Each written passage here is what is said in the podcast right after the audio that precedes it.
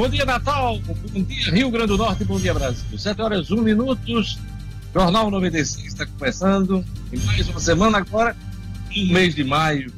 Mês de maio que já começou quente, com novas manifestações contra o Congresso, contra o STF, com a participação do presidente da República ontem em Brasília, na rampa do Palácio do Planalto. Brasil, em opinião, já vive um processo de golpe de Estado, de ruptura política. O presidente da República aproveita a pandemia para esticar a corda, testar os limites uh, institucionais. E ontem, mais uma série de declarações polêmicas, como a de que o presidente tem as Forças Armadas, tem o povo, o povo que estava ali na frente dele, contra STF, contra o Congresso, contra as instituições. E onde ameaça, dizendo que não vai tolerar mais limites ao seu poder como presidente da República. Então, a semana já começa com mais uma forte tensão provocada pelo presidente da República. Parece que o, a democracia brasileira está agora com um vírus, o vírus do extremismo, do radicalismo. Está quase precisando de respirador. Espero que não seja entubado e que a democracia, mais uma vez, não morra desse país depois de 30 anos uh, de redemocratização, de, de paz, de tranquilidade, de convivência, do jogo político, de respeito à Constituição. Luciano Kleber. Bom dia. Bom dia, Diógenes, bom dia, Fernando, Marcos, a turma que está nos estudos, aos nossos ouvintes em particular. É exatamente isso, Diógenes. Eu acho que uma das frases, uma das muitas frases infelizes que o presidente da República mais uma vez disse ontem, foi quando ele disse o seguinte: acabou a paciência. É, Bolsonaro deveria é, evitar essa, esse, esse conceito porque ele está tendo paciência com os outros poderes.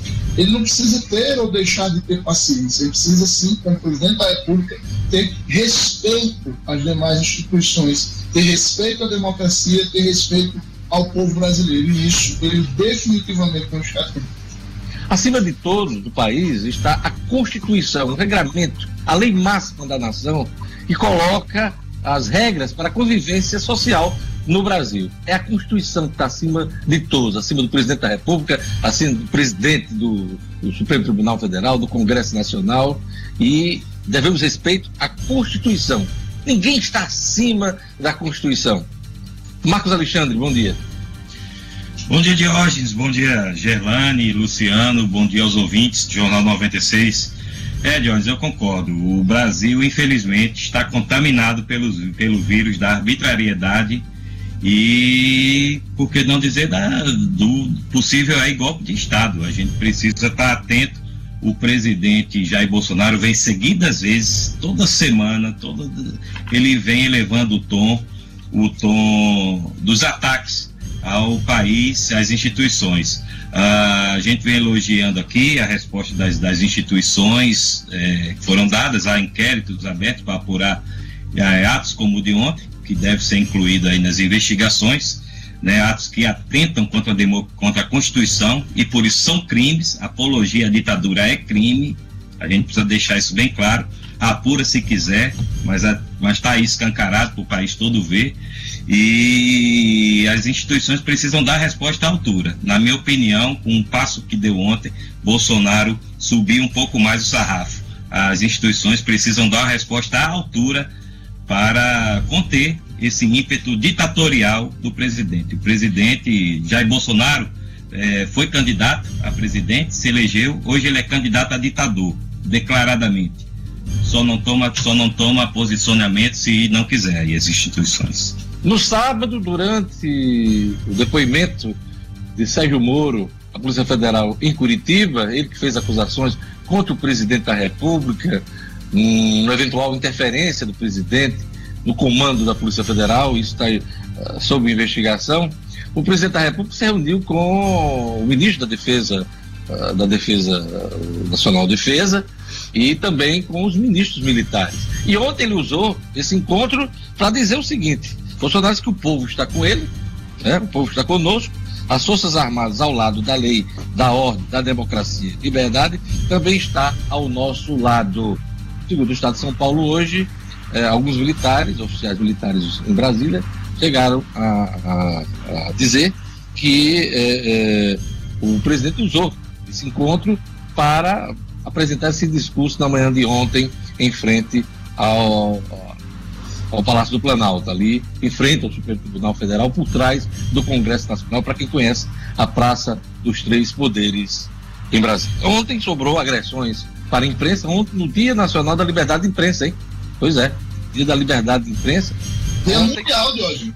Dia Mundial, né? Não é nem nacional, Dia Mundial da Liberdade de Imprensa sobrou para jornalista ontem, inclusive um colega meu, Dida Sampaio, fotógrafo do estado de São Paulo, apanhou de manifestantes ontem, quando ele estava realizando o trabalho dele, fotografando, ele que fotografa a, a presidência da República há mais de 30 anos. Né? Foi meu vizinho em Brasília, um grande profissional, um profissional experiente. Ontem foi jogado no chão a socos, burros, porradas, é, provocando repúdio né, de entidades eh, de associações dos jornalistas aqui no país. Então é lamentável tudo o que vem ocorrendo. A gente fica com medo do que possa ocorrer mais, mais adiante, em termos de descontrole por parte eh, de manifestantes que não se, não, não se restringe ao ato de protestar. Como ocorreu na, no dia 1 de maio, quando um protesto de profissionais de saúde teve a interferência, aí sim, interferência de militantes ligados ao ao presidente da República, Bolsonaro. Houve discursos, discussão, empurra, empurra, eh, na praça também dos três poderes. Eh, profissionais de enfermagem contra bolsonaristas. Então, esse é o clima que a gente começa essa semana, essa semana de maio, uma semana ainda marcada, aliás, um mês que vai ser marcado por, por números muito trágicos dessa questão da Covid-19. País que vem aumentando aí sua média diária de mortes e de internação aos hospitais é, colapsados e o risco de, de, a gente ver cenas como a gente está vendo em Manaus, Rio de Janeiro, é, cenas do Pará, cenas do Ceará, está ocorrendo em Pernambuco, a gente vê se repetir em todo o país e vamos pedir a Deus para que não ocorra aqui no nosso Rio Grande do Norte. É desta forma que a gente começa o Jornal 96 e vamos para os números da Covid-19 no Rio Grande do Norte, no Brasil e no mundo com Gerlane Lima. Bom dia, bom dia, Diógenes, bom dia, Marcos Alexandre, Luciano Kleber, ouvintes e a todos que estão no estúdio. Pois é, Diógenes, como você acabou de falar, os números só aumentam. O país ultrapassou a marca de 100 mil infectados pela Covid-19 e 7 mil mortos. Esses números pressionam cada vez mais o sistema de saúde das capitais por causa desse avanço da doença. Alguns estados prometem ou já anunciaram a prorrogação da quarentena e também a ampliação das restrições. O balanço mais recente de ontem, domingo, dia 3, apontou 275 óbitos em 24 horas. Esses, essas mortes passam de 7 mil, sendo a maioria no estado de São Paulo, e a taxa de, letal, de letalidade da doença é de 6,9%. O Brasil tem 101.147 casos confirmados da Covid-19 e 7.025 mortes foram registradas no país. Aqui no Rio Grande do Norte, ontem, Diógenes, foi registrado o número atualizado de ontem no último boletim da CESAP é de 1.392 casos confirmados de Covid-19 e 62 óbitos provocados pela doença. Estes números foram divulgados pela Secretaria Estadual de Saúde ontem. O estado conta ainda com 4.939 4.939 casos suspeitos e 4.378 descartados. Na verdade, o último boletim da CESAP divulgado registra 61 mortes, mas na tarde de ontem, a Secretaria Municipal de Saúde aqui de Natal informou que no sábado foi confirmado o óbito da 13ª vítima diagnosticada com a Covid-19 aqui na capital. A paciente do sexo feminino, 56 anos, não tinha histórico de comorbidades, buscou o serviço público no dia 26 de abril, sendo transferida para uma UTI pública no mesmo dia e evoluiu para óbito no dia 2, no último sábado. E já que estamos falando da capital potiguar, entre os 36 bairros aqui de Natal, apenas três não têm casos confirmados de Covid-19. São os bairros Salinas, Santos Reis e Mãe Luísa. Já o bairro Potengi, na zona norte de Natal, é o que concentra o maior percentual de casos confirmados da doença, com 10,73%. O bairro de Nova Parnamirim concentra 29% dos casos confirmados de coronavírus no município de Parnamirim. No mundo, são 3 milhões 581 mil casos confirmados, com 248 mil mortes. Esses são os últimos números do boletim atualizado pelas secretarias estaduais de saúde, Diógenes. É isso aí. Obrigado, Gerlane Lima, pelo balanço da Covid-19 no Rio Grande do Norte, no Brasil e no mundo. Ainda voltando para esse momento difícil que a gente está vivendo, eu gostei muito de uma entrevista que li nesse final de semana do ministro Luiz Roberto Barroso, ministro do Supremo Tribunal Federal, agora eleito uh, presidente do Tribunal Superior Eleitoral. E ele foi da, da opinião, no último sábado, que o impeachment de Bolsonaro é a última opção, afirmou Barroso. Mas o que mais me chamou a atenção nas palavras do Barroso é quando o repórter pergunta: Bolsonaro disse que não ia engolir a decisão de Alexandre Moraes, aquele que impediu a nomeação do diretor da Polícia Federal, próximo filhos do presidente, o Alexandre Jamais. E disse o seguinte, eh, Luiz Roberto Barroso: o que vejo acontecendo no Brasil é que o legislativo e o judiciário desempenham o seu papel, o seu papel com altivez e independência. E o executivo tem cumprido as decisões. E vejo as Forças Armadas altamente profissionalizadas. Se tem algum lugar de onde não veio notícia ruim no Brasil nos últimos 30 anos, foi das Forças Armadas. Portanto, se o legislativo e o judiciário funcionam adequadamente, eu não tenho nenhuma razão para temer uma crise institucional, disse o ministro. O repórter insistiu. Nem ruptura democrática, disse o ministro. Zero, zero. Nessa matéria já percorremos todos os ciclos do atraso. Eu queria me agarrar às palavras do ministro eh, Luiz Roberto Barroso, ministro do Supremo Tribunal Federal, um dos mais sensatos da atual Corte Suprema aqui no Brasil. Vamos acompanhar essa crise que começa a ter uma escalada até por conta do próprio presidente da República que tenta realmente romper o nosso ciclo democrático. Olha, vamos agora para o esporte aqui. Futebol, Federação Carioca libera clubes para treinos, mas governo e prefeitura barram. Edmo Sinedino, bom dia. Bom dia, Diógenes. Bom dia, ouvintes do Jornal 96. Notícia de ontem: Federação do Rio de Janeiro, presidente Rubens Lopes, é, com, algumas, com algumas exigências, ele liberou os clubes para treinar, mas imediatamente, prefeitura, governo do estado, através de, de, de suas assessorias, é, enviaram documento barrando qualquer clube voltar a treinar.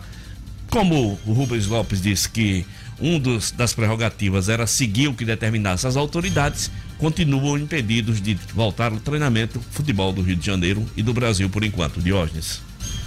A notícia é do feriado, é, mas vale a pena a gente trazer aqui uhum. para o nosso ouvinte. Paris Saint-Germain declarado campeão, campeão francês até por conta da pandemia. Vamos e, lá. Exatamente, hoje o PSG foi declarado campeão francês, mas as equipes como Toulouse, que foi rebaixado, promete reagir, promete recorrer. Mas a festa está declarada. PSG de Neymar, Cavani e Companhia Limitada, campeão francês. As equipes é, definidas para participar da Liga dos Campeões e os rebaixados. Vamos ver se o Toulouse tem sucesso no seu recurso.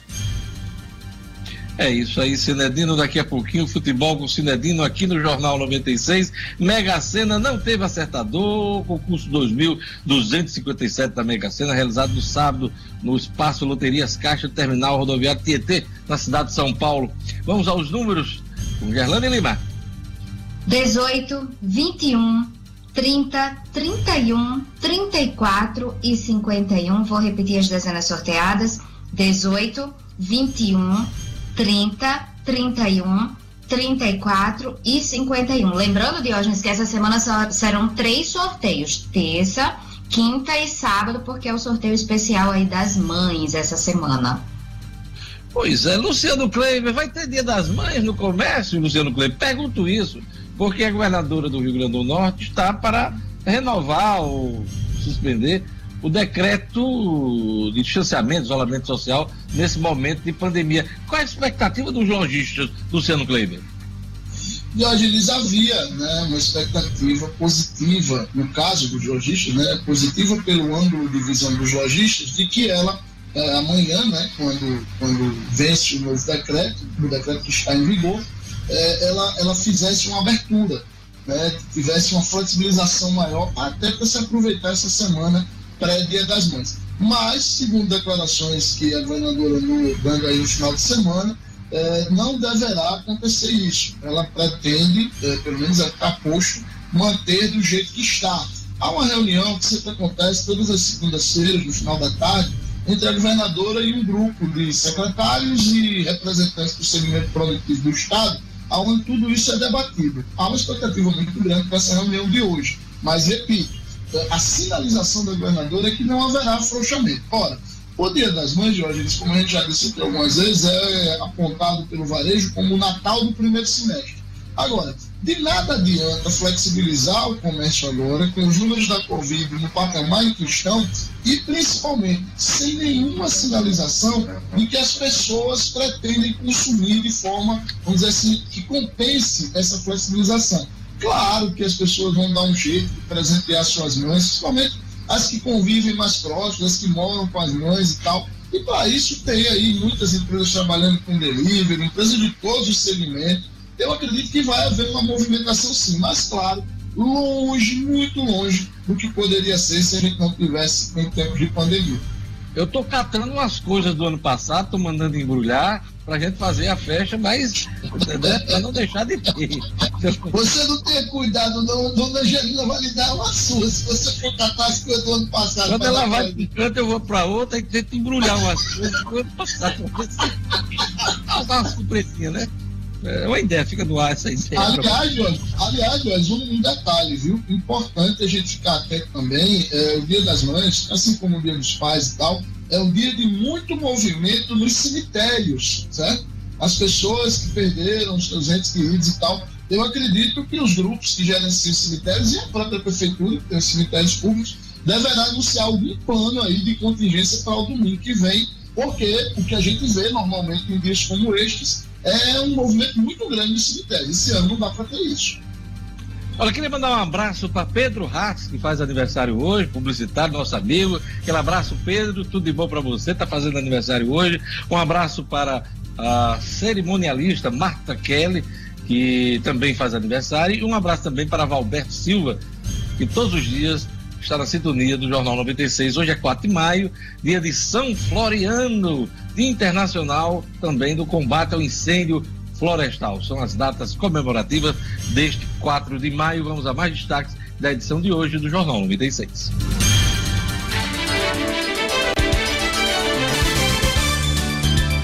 Bolsonaro volta a apoiar ato antidemocrático contra o Supremo Tribunal Federal e o Congresso. Socorro federal ao Rio Grande do Norte pode chegar a 600 milhões de reais. Natal é a capital nordestina com menor contágio e mortalidade em Covid-19. Caixa Econômica Federal amplia horário de atendimento a partir de hoje. Em feriado violento, homem é morto a tiros na cidade de Parnamirim.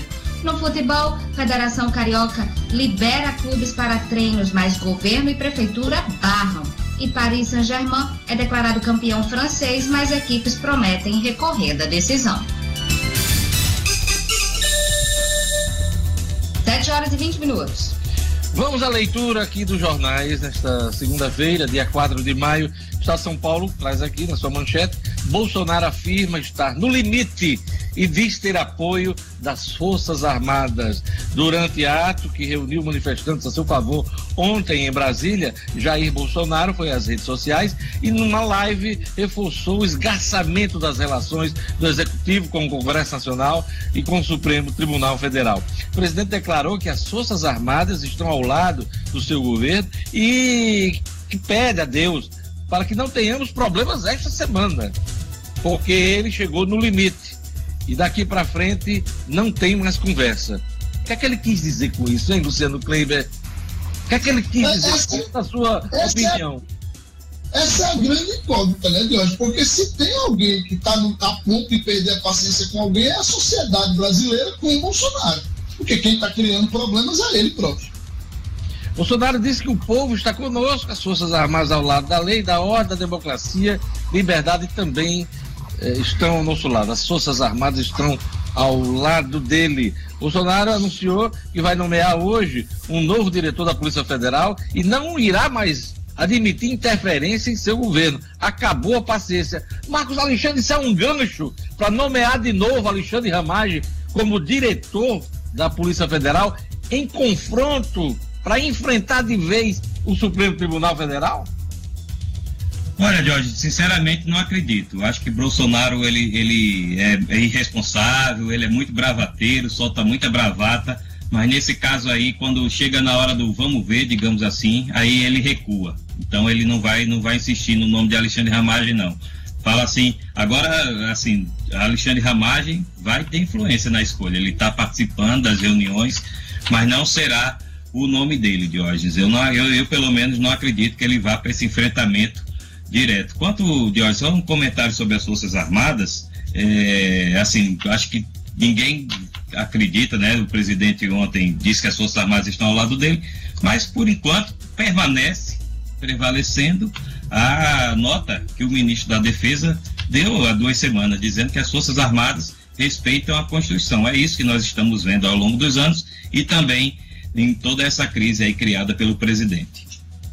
Olha, um exercício semiótico aconteceu na, no dia, se eu não me engano, no dia da quinta-feira, antes do primeiro de maio, uma solenidade do Exército no Rio Grande do Sul. O presidente chegava para cumprimentar o presidente, eh, o general do Exército, comandante do Exército, eh, general Punhol, e também quem estava assumindo o comando do Exército no Rio Grande do Sul, colocou a mão para ser cumprimentado, né? E o pessoal deu o cotovelo, né? Não só o comandante do Exército, mas também o, o general que estava assumindo uh, a guarnição lá no, no Rio Grande do Sul. Um, enfim, um bom exemplo. E isso repercutiu muito no primeiro de maio. Diga, Marcos Alexandre. Bem, bem lembrado, viu, Jorge? Muito bem lembrado essa, essa observação. É uma cena muito diferente do que a gente viu, por exemplo, na posse do ministro da Justiça, que é um agarra-agarra, só falta o povo sair se beijando, é uma, é uma puxação de saco, uma bajulação, um clima de submissão, enfim, mas muito bem lembrado essa postura correta que teve correta, lá na posse. Educativa, profissional, ética do comandante do Exército naquele momento ali, né? Exatamente. deixou até o presidente Bolsonaro sem jeito. No, no sábado até ele foi para mais uma aglomeração usando máscara. Né? Tirou várias vezes, mas foi, foi muito bacana o que aconteceu lá no Rio Grande do Sul, se eu não me engano, na quinta-feira da semana passada, antes do feriado. A Folha de São Paulo traz aqui: Bolsonaro vai a ato de ter apoio militar e desafia o Supremo Tribunal Federal. Após se reunir com o chefe das Forças Armadas, o presidente afirma que chegamos no limite, disse o presidente da República. Daqui a pouquinho o Luciano Kleber vai comentar. Crise pode retirar até 500 bilhões de reais dos brasileiros. A crise econômica gerada pelo novo coronavírus deve tirar da economia até 500 bilhões de reais da renda dos brasileiros. É uma projeção do IBRE, do Instituto Brasileiro da Economia.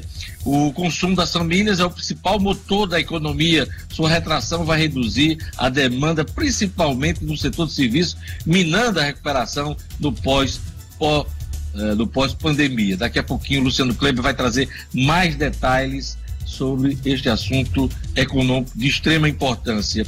E faltando aqui o Globo, o Globo Bolsonaro apoia ato democrático, antidemocrático, repudiado por ministros do STF e Maia, né? E Maia.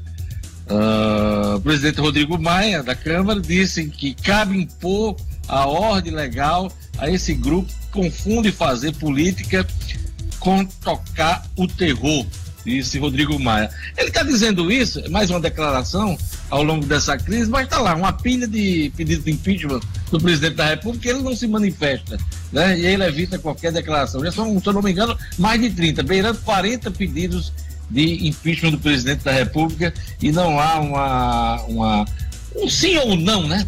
Do presidente da Câmara dos Deputados.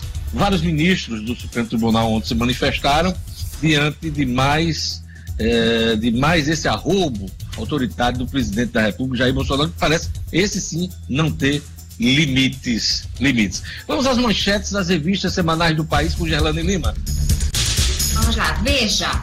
Não sou mentiroso. Ex-ministro da Justiça Sérgio Moro revela em entrevista exclusiva que é vítima de intimidação e que o presidente Bolsonaro nunca priorizou o combate à corrupção. Isto é, mais de 6 mil mortos. E daí? Lamento. Quer que eu faça o quê? Eu sou Messias, mas não faço milagres, afirma o presidente Bolsonaro sobre mortos no Brasil por Covid-19. Época. A direita sem Moro. As explicações do bolsonarismo para o apoio ao governo, mesmo após a saída do ministro e a tragédia no combate à pandemia. Carta Capital.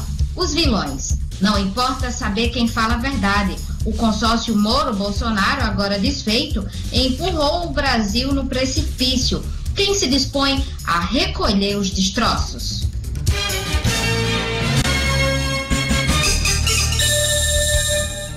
Sete horas e 27 minutos. Por determinação do ministro Celso de Mello, que preside o inquérito que apura uh, as acusações de Moro contra Bolsonaro de interferência na Polícia Federal, o ex-ministro da Justiça prestou depoimento no último sábado. Foram mais de oito horas de depoimento. Começou às duas horas da tarde e terminou por volta das 11 horas da noite. Ele só deixou a Polícia Federal em Curitiba por volta depois da meia-noite. É, o ministro, nesse longo, nesse longo depoimento, deu mais detalhes, apresentou provas, dados de celulares, é, apontou o testemunho de outros ministros do, do governo para as interferências do presidente da República na Polícia Federal. Então não se sabe ainda o teor uh, exato, porque esse inquérito corre sob segredo de justiça, mas a gente sabe que uh, vazamentos vão ocorrer. Então vamos aguardar nos próximos dias o conteúdo desse, desse depoimento bombástico do ministro Sérgio Moro contra o presidente da República, que no último sábado chamou Moro de Judas Marcos Alexandre. Pois é, né, Diógenes? Era, é, a gente já cantava essa bola aqui, que o, que o Sérgio Moro, o ex-ministro da Justiça, iria virar o novo inimigo, entre aspas, o novo inimigo do povo brasileiro, e é o que realmente está acontecendo. Vi de um protesto ontem, protesto também, entre aspas, a manifestação, melhor dizendo, realizada ontem em Brasília. A, a imprensa sempre noticiou, Diógenes, que o, o, presidente Jair Bolsonaro tem o hábito de mandar áudios para seus auxiliares, áudios inclusive com, com declarações, digamos assim, politicamente incorretas. Né? E consta que alguns desses áudios foram entregues aí à Polícia Federal pelo ex-ministro Sérgio Moro. Lembra, ele... lembra um pouco os bilhetinhos de Jânio Quadros, né, no passado, da década de 60, né? Eles comunicavam muito com os auxiliares, muitos deles guardavam esses bilhetinhos. É, Jânio é o, é o WhatsApp de antigamente, né? Ele só conversava, nem ligava, ele só conversava por bilhetes. Sim, sim, é um bom, é um bom paralelo histórico. E consta que, que, o Sérgio Moro entregou alguns desses áudios, né, como presidente, certamente dando aí declarações, digamos assim, pouco usuais. E aí hoje, hoje pela manhã, se eu não me engano, a colunista Bela Megali e, informa que o, o ex-ministro também entregou um vídeo de uma reunião em que o presidente fala claramente sobre, sobre uma tentativa de interferência na Polícia Federal, ainda sob a gestão do ministro, do então ministro Sérgio Moro.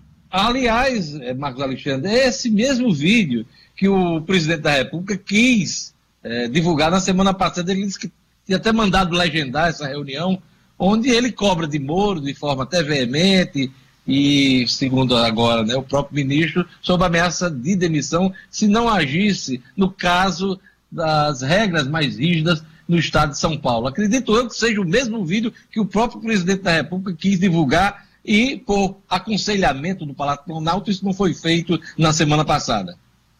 Diógenes, exato. É, é, e um outro aspecto que eu queria também destacar, assim, ficou a impressão, é, pelo menos para mim, você, você também tem, tem muita experiência lá em Brasília, de que houve, assim, uma celeridade do ministro Celso de Mello em tomar logo esse depoimento do Sérgio Moro. Está, primeiramente, ele tinha dado cinco dias aí de prazo, né?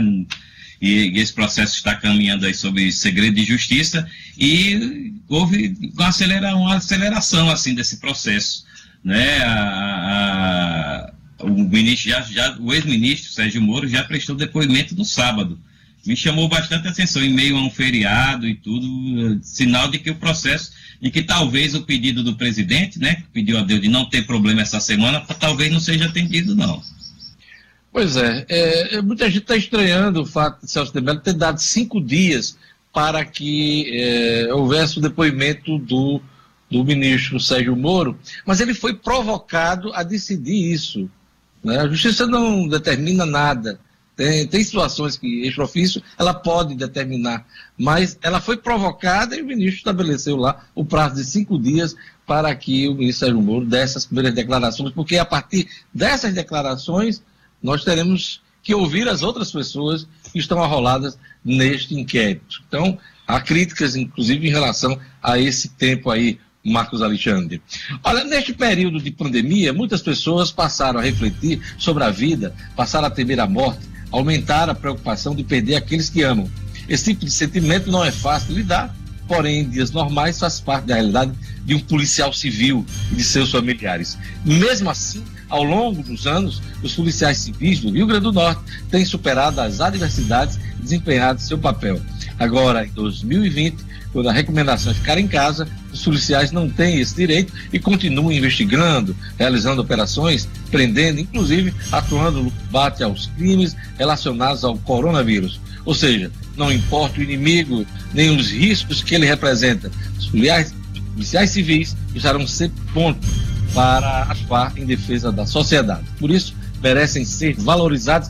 Esta é uma campanha do Simpol do Rio Grande do Norte, Sindicatos Oficiais Civis. Vamos à previsão do tempo hoje no Rio Grande do Norte, informações da Clima Tempo. Previsão do tempo.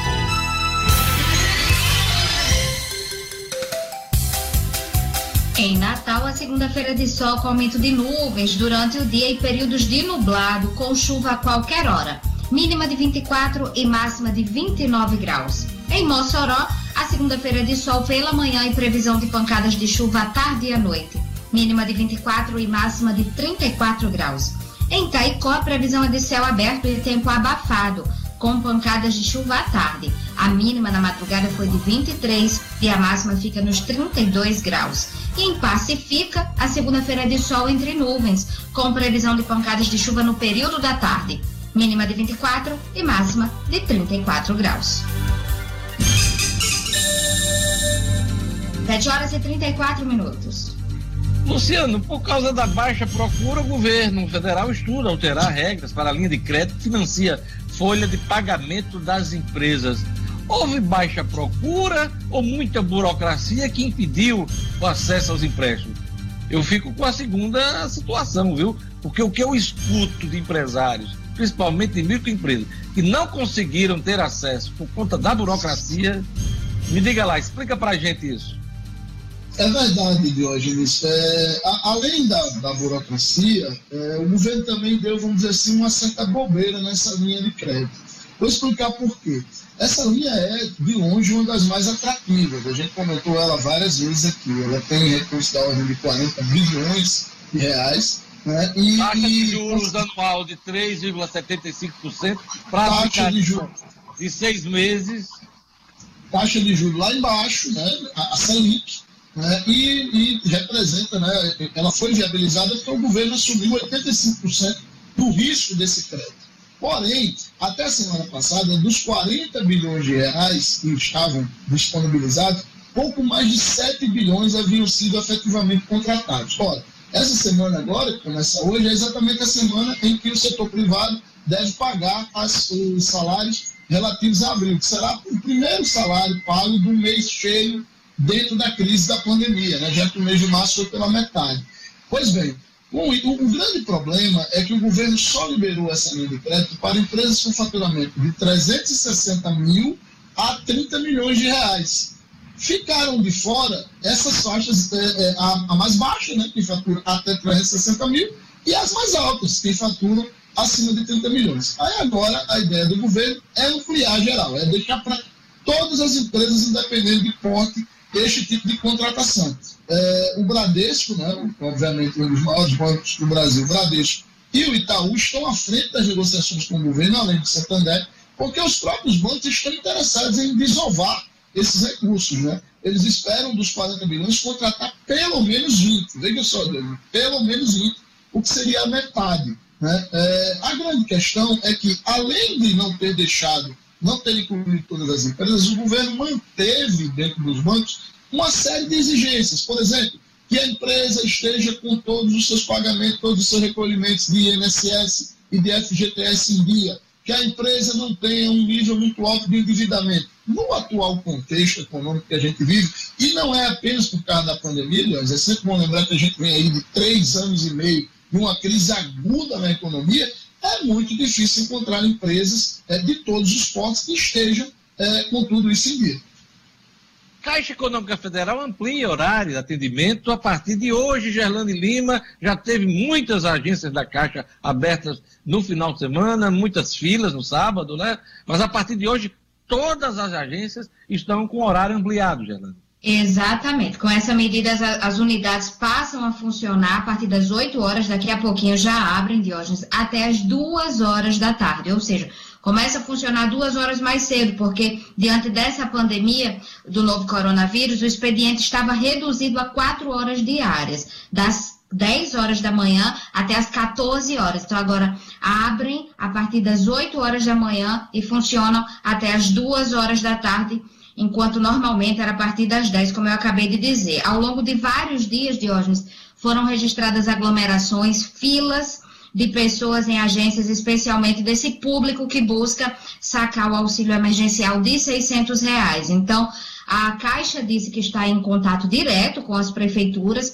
para fechar uma parceria e atender essa população, além de divulgar informações. No último sábado, aqui no Rio Grande do Norte, 13 agências foram abertas exclusivamente para atendimento de saque em espécie do auxílio e, mais uma vez, longas filas se formaram, inclusive, Diógenes, a registro de pessoas que estavam vendendo lugares na fila. Muita gente desesperada sem conseguir acessar o aplicativo, sem conseguir acessar o site, o portal da Caixa, foi para a fila e com medo de não ser atendido, chegou a comprar sim um espaço na fila. Tem esse registro, infelizmente, além de muita aglomeração. O presidente da Caixa disse que essas filas dos bancos ocorrem porque os beneficiários do Bolsa Família e também os profissionais informais sem conta demandam esse atendimento pessoal. Então, além de abrir mais cedo a partir de hoje, no próximo sábado, mais de mil agências vão abrir para realizar o saque do auxílio emergencial. E além disso, para que se evite a fila, o pagamento da segunda parcela do benefício deste mês vai ser reformulado e divulgado após uma reunião com o presidente Jair Bolsonaro, que deve acontecer ainda essa semana, Diógenes. Marcos Alexandre, depois de uma longa sessão no último sábado, quase entrando pela madrugada do domingo, o Senado Federal modificou o projeto aprovado na Câmara e aprovou o socorro aos estados e municípios depois de um acordo com o governo. Vai caber o Rio Grande do Norte ao em torno de 600 milhões de reais. Detalha para gente esse aporte de recursos aqui no Rio Grande do Norte. Exato. A, o Senado aprovou, né, como você disse, depois de uma longa espera, passou o mês de abril praticamente todo discutindo o assunto, analisando o projeto da Câmara, discutindo com a equipe econômica do governo federal. E no sábado aprovou aí essa ajuda que fica em torno aí de 125 bilhões de reais para estados e municípios em todo o Brasil.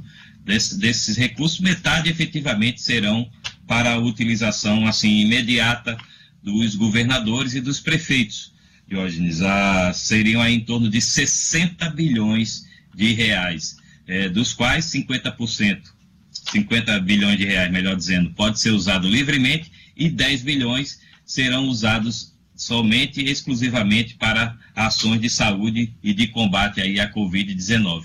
Para o Rio Grande do Norte, dentro desse, desse bolo aí que vai ser liberado, o Rio Grande do Norte deve ficar em torno de 600 bilhões de reais. Seriam aí 442 milhões de reais para uso livre, né, serem aplicado aí nos cofres estaduais, e 155 milhões de reais para uso exclusivo em ações de saúde e de combate a, ao coronavírus. Ah, no caso aqui da Prefeitura de Natal, Jorge, a, a, expectativa é de que a Prefeitura receba 75 milhões e meio de reais para uso livre e mais 11 milhões e 300 mil reais para uso em ações de saúde. Ah, esse projeto, claro, foi modificado no Senado em relação àquele primeiro que havia sido aprovado na Câmara e, por isso, terá que voltar novamente à Câmara dos Deputados para uma validação ou, de repente, até revisão. E pode sofrer revisão, Diógenes. Por quê? Os municípios estão insatisfeitos com a forma com que o Senado modificou o projeto. É, inicialmente estava previsto, e a Câmara aprovou isso, que seriam repartidos esses recursos livres meio a meio entre estados e municípios. O Senado modificou isso. Passou a ser é, 60% para os estados, aí em torno aí de 30 bilhões de reais, e 20% e 40%, melhor dizendo, para os municípios, que vão receber aí 20 bilhões de reais, basicamente tomando aí como critério o tamanho da população. Então, essa é Pois é, Marcos, pois é, mas só para correr aqui um pouco com o tempo, é, a expectativa hoje é que seja votado na Câmara dos Deputados e é bom que essa coisa não se estique muito, porque já são mais de 20 dias sem uma solução e os estados e municípios precisando enfrentar despesas não só em relação à Covid, mas em relação às suas estruturas. Então, vamos acompanhar o que vai acontecer hoje em Brasília, porque mesmo diante de toda essa confusão do final de semana, espera-se que tenha votação do assunto na Câmara dos Deputados. Daqui a pouquinho a gente volta a esse assunto, Marcos Alexandre. Olha, o Vermarina está com uma promoção nunca vista. Todas as plantas com até 50% de desconto, vários planos de venda que vão até 10 pagamentos e o Vermarina está vendendo tudo barato porque produz, hein? Grama esmeralda a partir de cinco reais o metro quadrado. Grama esmeralda a partir de cinco reais o metro quadrado. Acima de duzentos reais, o Vermarina entrega em Natal sem taxa de entrega. Loja aberta com as devidas seguranças na esquina da rua São José com Miguel Castro, hein? A loja do Vermarina na rua São José com Miguel Castro reabriu abrindo com as devidas, claro, segurança e orientações da saúde. Então, não compre plantas sem antes fazer o orçamento no Viveiro Marina. Viveiro Marina, a grife do paisagismo. A gente vai para um rápido intervalo, daqui a pouquinho a gente volta com a Ronda Policial, temos o futebol, o Estudo Cidadão com Oliveira, mais economia, mais política e os dados da Covid-19 do Rio Grande do Norte, no Brasil e no mundo. Tudo isso junto e misturado aqui no Jornal 96.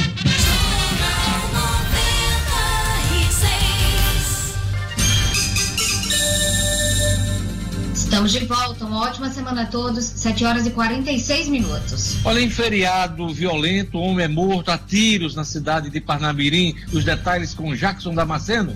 Polícia com Jackson Damasceno. O da massa. Oferecimento. Clínica Odontológica Oral Essence. Profissionais capacitados e qualidade extrema. Conheça o Odonto Home Care. O dentista na sua casa. Para pessoas com dificuldade de locomoção, crianças especiais, pacientes acamados ou para você sem tempo de ir ao consultório. Nós acreditamos sim que você merece o melhor. Oral Essence. Telefone WhatsApp 999294699. Bom dia a todos que fazem o Jornal 96, meus colegas e os meus amigos ouvintes que nos prestigiam diariamente neste noticiário.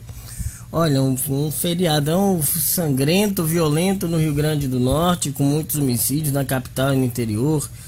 Na capital teve aqui em Igapó, em Nova Parnamirim, na Santos Reis.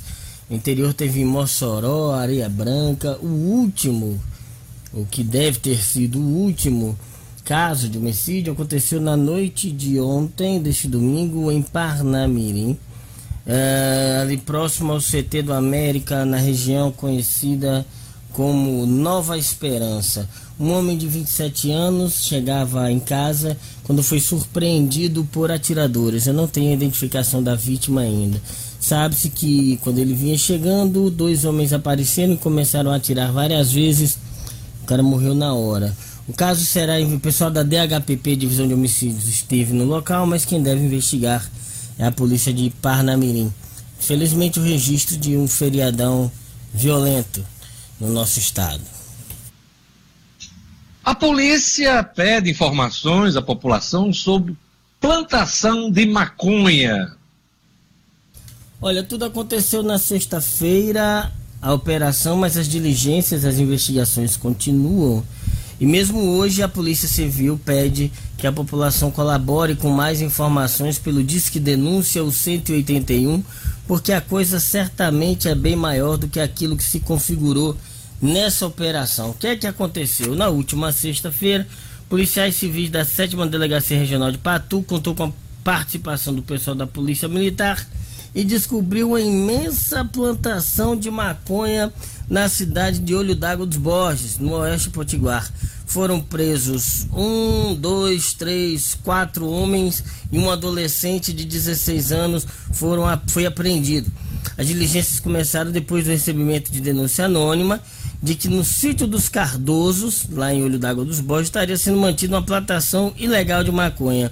A Polícia Civil se preparou, se armou, juntou com o pessoal da Polícia Militar e confirmou tudo. Depois da operação, Nelson Fernandes, apontado como proprietário do imóvel, foi preso por policiais na cidade de Felipe Guerra.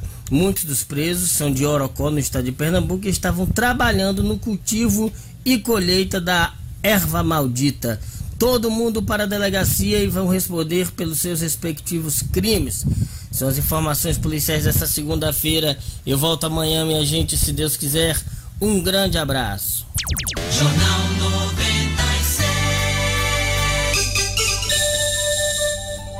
7 horas e 49 minutos. Olha, aquele alô pro ouvinte, o Romualdo Costa Pereira, tá dizendo aqui, Dior, manda um alô pro meu filho, Miguel Henrique, que está acompanhando o Jornal 96 comigo. Aquele abraço não só para o Miguel Henrique, mas também para o Romualdo Costa Pereira. Um abraço para Ana Cleide Moraes, sempre na escuta, Rosa Andréia, Raíssa Dantas, uh, Francisco Werton Bezerra, turma bacana acompanhando o Jornal 96, emitindo suas opiniões sobre o conteúdo do jornal.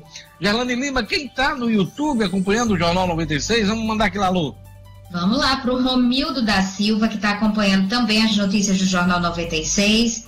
O Enéas Paiva, a Vanúzia Catiane, o Fred Moura, o Edmundo da Silva Araújo, o Ivan Alves de Lima, o Wellington Bernardo, o Eliassim Pinheiro, Eliassim Pinheiro também conectado, Vitor Sena, Luiz Silveira, o João Kennedy, Maricele Henrique da Silva, Vanúzia já falei aqui, o Victor Sena também, essa turma tá toda conectada, o Temis Gomes sempre conectado, Franci Diniz, Francisco Everton, turma boa aqui conectada no YouTube, acompanhando o Jornal 96. E essa vai para os flamenguistas do programa, né?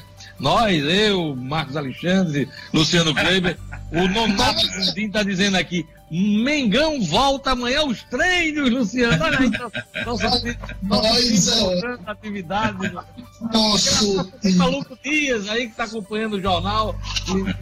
Hugo, a turma do WhatsApp aí, Toda vez. Pelo WhatsApp da 96, Diógenes. Bom dia para você, ótima semana aos colegas, a todos os ouvintes. Mandar aqui um abraço para o Josué de Capim Macio, a Ana Jéssica do Santarém, Diomedes do Conjunto Alvorada na Zona Norte, também na sintonia, não perde o Jornal 96. Joatan Silva, um abraço para o Joatan Silva e esses, esse jornal, sim, tem credibilidade. É a mensagem do Joelson, exatamente do Vale do Pitimbu. Palmas pra ele! Lugo, bota aquela palminha aí pra ele aí. Bota aí, solta a palma povo. Olha aí. Mas pode explicar essas palmas, hein? Olha, é, eu queria um, uma opinião, uma sugestão de Lugo, de Marcos Alexandre e de Luciano tô querendo comprar minha primeira camisa do Flamengo, eu quero aproveitar um, uma promoção. Vocês têm ainda uh, um local para eu poder comprar mais baratinha a camisa? Diógenes, Diógenes, Diógenes, em primeiro, em primeiro lugar, é, camisa do Flamengo eu tenho umas 20 aqui em casa, tá certo? Pronto, Se você quiser, eu posso ceder. É eu posso me ceder Marcos Alexandre, mais Agora, quatro. Agora, agora a, sua, a sua credibilidade como torcedor do Flamengo seria a mesma que Bolsonaro defendendo o, a retomada do isolamento, sabe? É a mesma, o mesmo ah, nível de credibilidade. Eu gostei do, do, da comparação dos personagens. Diógenes.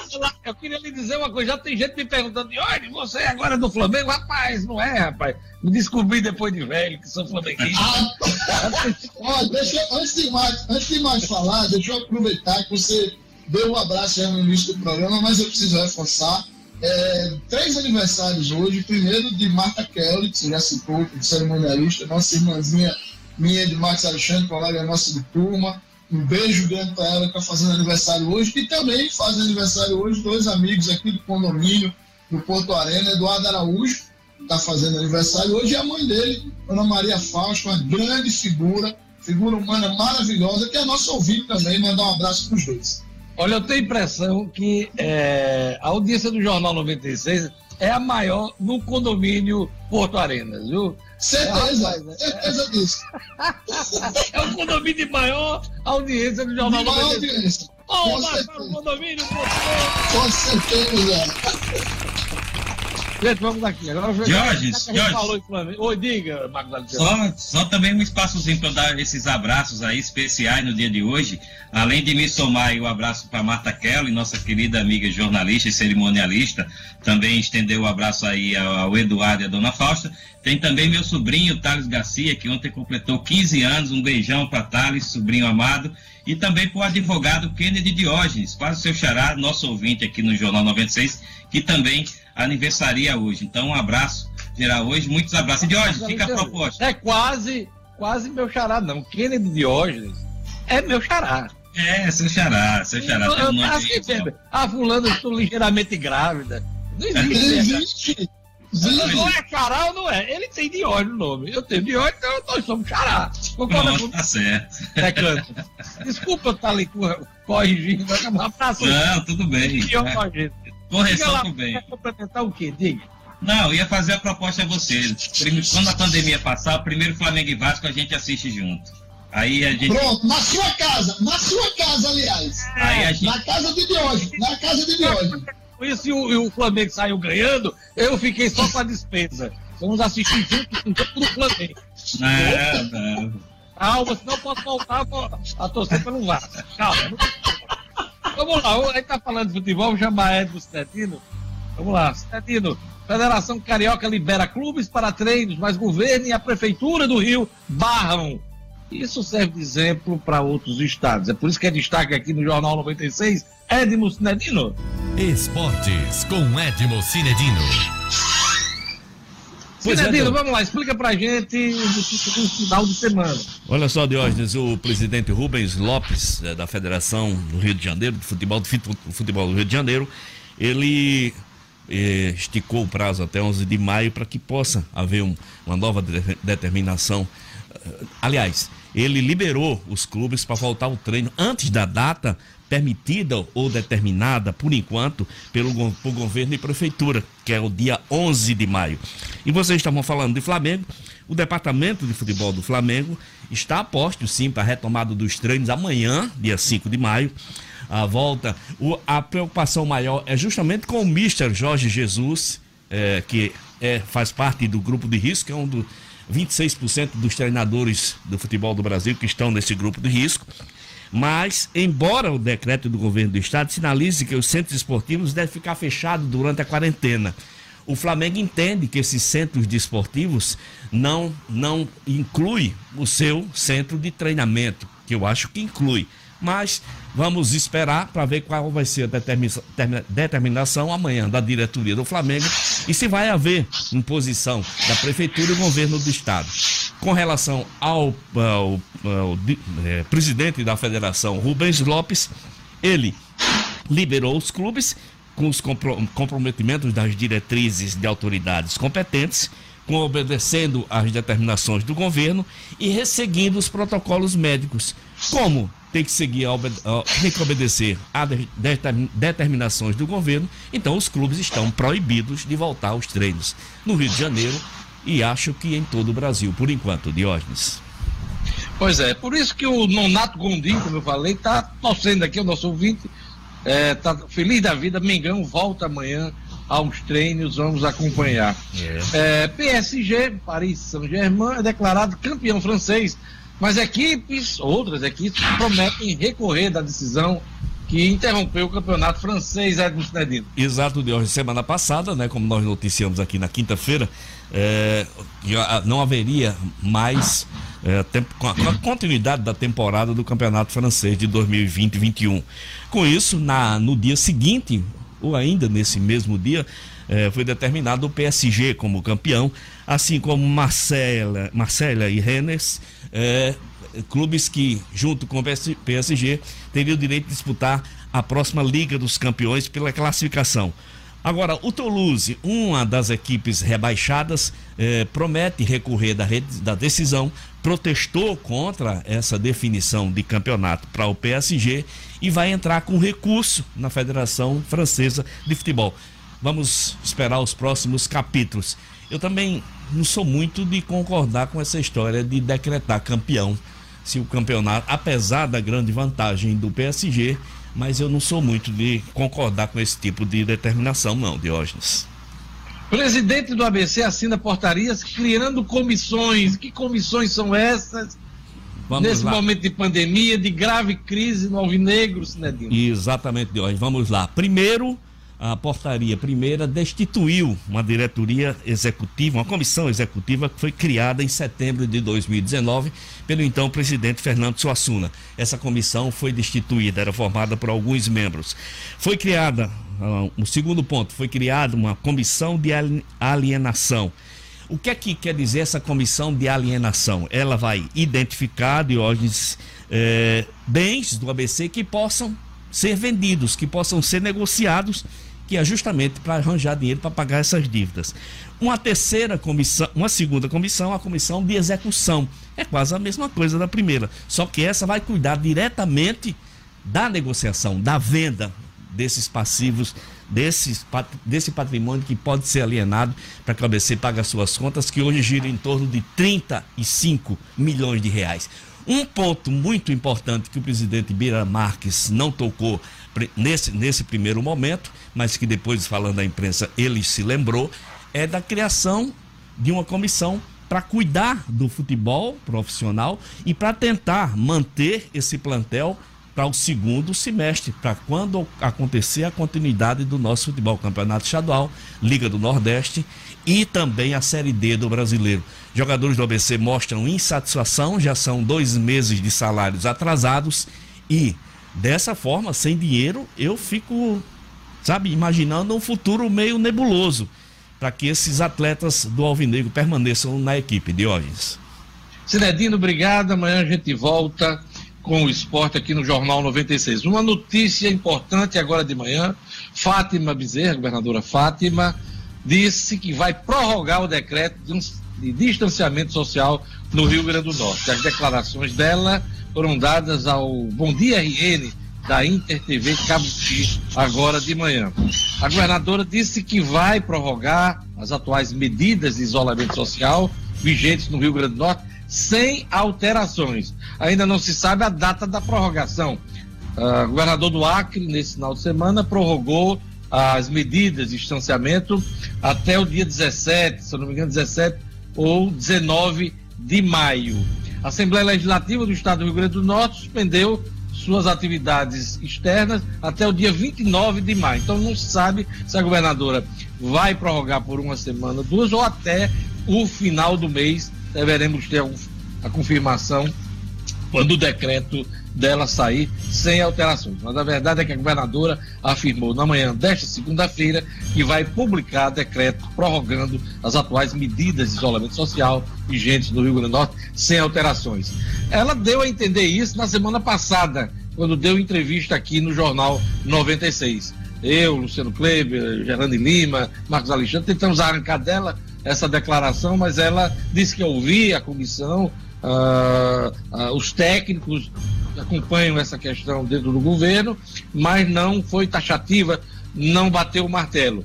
Temos agora, no início dessa semana, um decreto que vale até amanhã a, de, a decisão dela de prorrogar. Luciano Kleber já era esperado esse, essa, essa decisão da governadora. Pois é, você já antecipou, já disse aí, né? Até quando ela conversou aqui conosco, ela se mostrou bastante cautelosa. Na realidade, Eugênio, quando anunciou essa, essa extensão né, do, do atual decreto, no qual, inclusive, ela fez algumas flexibilizações, diga-se de passagem, ali pelo dia 28 de abril, se me falha a memória, é, quando ela fez a, a, a, a, aliás, dia 22, 23 de abril, quando ela é, prorrogou o decreto até 4 de maio, né, até hoje, é, ela, ela já mostrava bastante cautela, porém já fez algumas securizações. É bom lembrar que ela permitiu, por exemplo, a abertura de concessionárias de veículos, de salões de beleza, de clínicas de podologia, né, de imobiliárias, ela permitiu todos esses funcionamentos. É, mas se mostrou aí, a partir daí, bastante cautelosa e sinalizou que a partir daí não pretendia fazer mais nenhum tipo de flexibilização, o que agora ela confirma. Resta saber até quando ela vai estender as regras em atuar. Natal é a capital nordestina com menor contágio e mortalidade da Covid-19. Gerlane Lima. Maior, maior, com menor índice de contágio e também de mortalidade. Maior não, vamos deixar claro para o nosso ouvinte. Menor taxa de contágio e mortalidade. E né? mortalidade, exatamente em Covid-19. Segundo dados disponíveis desde a última quarta-feira, dia 28, no portal do Ministério da Saúde, com números que foram computados até o dia 23 de abril. Natal é a cidade melhor posicionada na região Nordeste em relação à letalidade do vírus, com 2,3% de mortes em relação aos casos confirmados, e sétima posicionada entre todas as capitais do Brasil. Além disso, também está entre as 15 melhores em relação aos índices de transmissão, levando em conta os casos confirmados por cada 100 mil habitantes. O prefeito Álvaro Dias atribuiu esse quadro positivo à antecipação por parte da prefeitura de medidas de combate à pandemia, assim também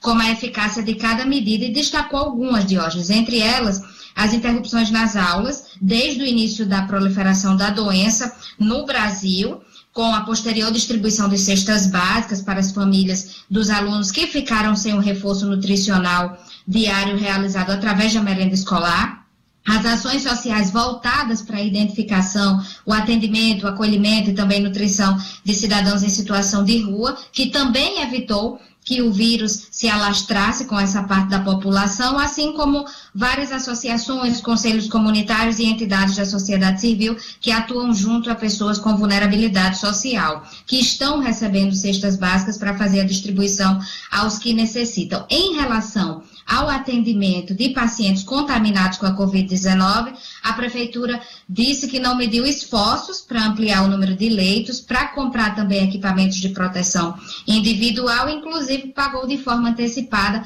o salário dos profissionais da saúde. Mas, mesmo sendo uma notícia positiva para a capital, isso não é motivo para relaxar essas medidas de prevenção e nem o isolamento social, Diógenes, porque ainda se registra necessidade de leitos para atender a população. E a previsão é que o hospital de campanha, que está sendo viabilizado, abra suas portas hoje no antigo hotel Parque da Costeira. Essa foi a previsão dada, registrada pela imprensa desde o final de semana.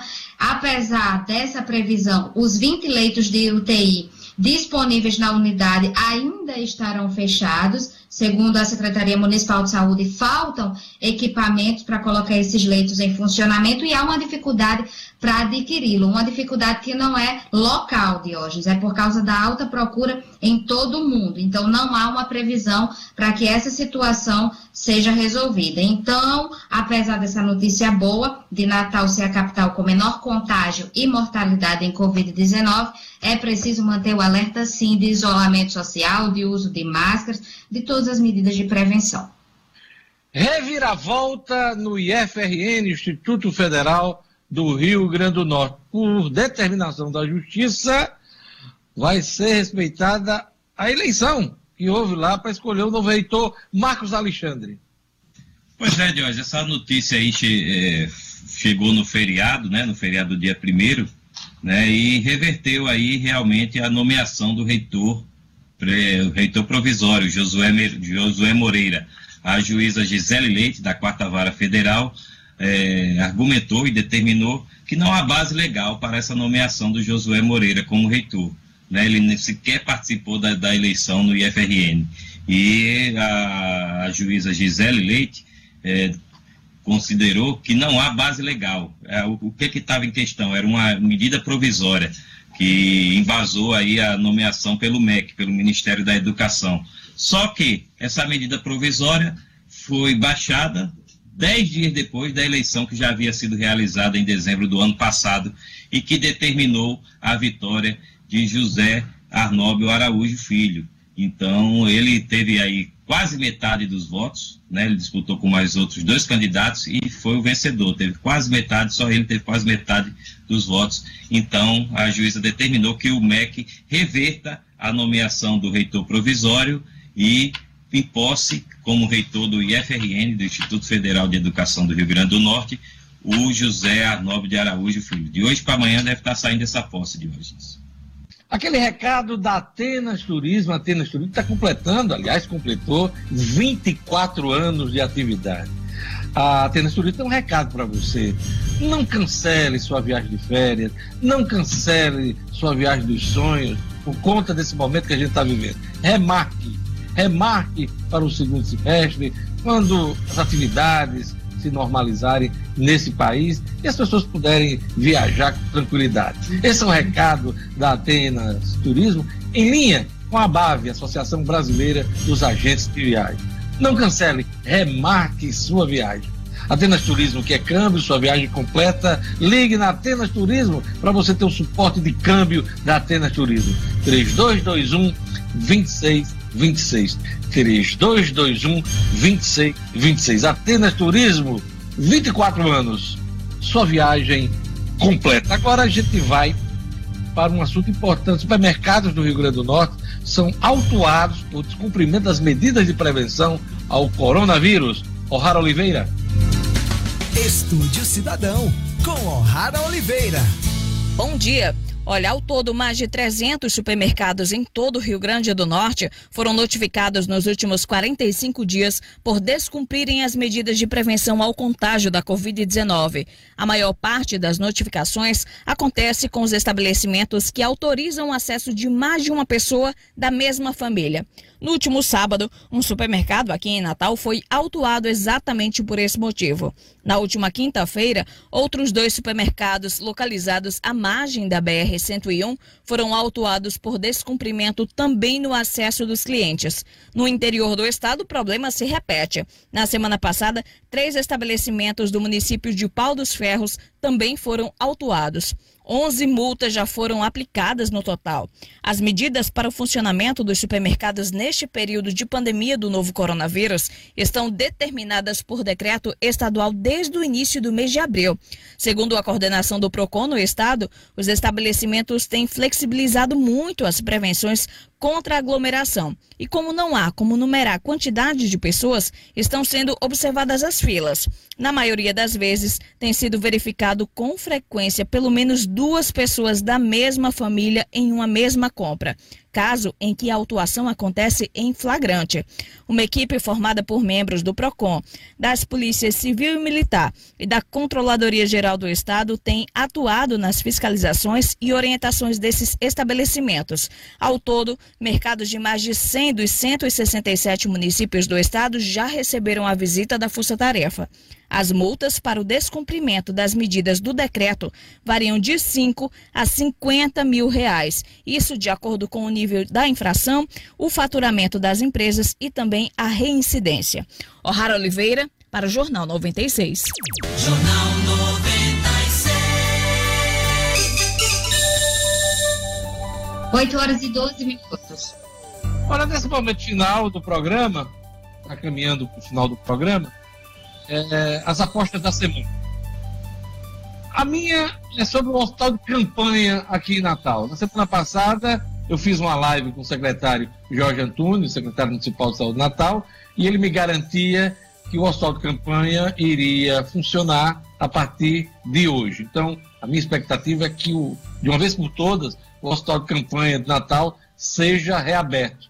A prefeitura só não abriu esse, de vez esse, esse hospital por conta de EPIs, por falta de, de alguns equipamentos, mas, segundo o secretário, palavras dele na semana passada, inclusive eu repercuti aqui no Jornal 96, é que o hospital de campanha começa hoje. Luciano Kleiber, sua aposta, aposta da semana. Mas a minha aposta da semana vai para o movimento do Dia das Mães é, no comércio. Eu acho que ele será surpreendente positivamente para o atual contexto. Tá certo? Há uma, uma tensão, vamos dizer assim, dos varejistas é, com relação a essa data, que é uma data de grande importância no, no, no calendário anual do comércio, mas eu acho que ela será surpreendente positivamente. Muita gente vai recorrer ao delivery, muita gente vai recorrer ao drive-thru, que algumas lojas estão realizando, né? aquela história do takeaway. Você compra por WhatsApp, por telefone, passa lá e pega o produto. No meu eu caso, vou apostar na reciclagem e na reembalagem de, de produtos de outros eu, eu, vou acreditar, eu, vou acreditar, tá certo? Bom, então eu acho que, eu acho que o, o comércio vai se surpreender positivamente. É uma aposta, inclusive, uma, uma torcida minha. Os tempos são outros, a gente tem que se reinventar, reembalar. É? Mas não se preocupe não, que a H, a H Esther entrega aí na sua casa, Deus. Não se preocupe não, viu? H Esther, ok, mesmo. Marcos Alexandre, sua aposta na semana, vamos lá. Minha aposta, de hoje é que depois de muitas idas e vindas, esse bendito projeto de socorro financeiro a estados e municípios vai sair no Congresso Federal. Né? O Senado já aprovou no sábado, a Câmara promete colocar em votação hoje. Se não mudar, o projeto estará aprovado, se não mudar em relação ao que foi aprovado no Senado. Se mudar, ainda vai ter uma discussão, mas governadores e prefeitos já estão com a paciência esgotada. Então vão fazer pressão e acredito que esse projeto vai sair dentro aí de 15 dias. Esses recursos devem estar caindo nas contas de estados e municípios. Estão tudo cantando assim: onde está o dinheiro? Lá, lá, lá, lá, lá, lá. Ninguém viu. Lá, lá, lá, lá, lá, lá. Onde está o dinheiro? Fernando Lima, sua aposta da semana. Diógenes, a minha aposta vai com a sua também, que é para a abertura do hospital de campanha. Eu fiz essa aposta há uns 15 dias aí, mas teve esse adiamento para a abertura do hospital, que está previsto para hoje, e que mesmo que não abra com os 20 leitos de, de UTIs aí que estavam previstos, que abra com o mínimo possível para que não haja saturação no sistema de saúde aqui na capital, como está havendo já em algumas cidades do país. Gerlane, é bom esclarecer o nosso ouvinte que a aposta que a gente faz não é que ela vá acontecer, não. É a expectativa. É a expectativa. Que a tem, fazendo a leitura do noticiário, a expectativa dos fatos. Algumas até se, se confirmam durante a semana, mas é, é, é, a grande aposta é isso. A expectativa que a gente tem é, no andamento do noticiário, né? Então a gente tem a obrigação com a certeza, né? Mas a, a, a, gente fica nessa expectativa, que é uma expectativa muito importante. É, pra, é, Luciano Cleber tem mais alguma coisa? Marcos Alexandre não?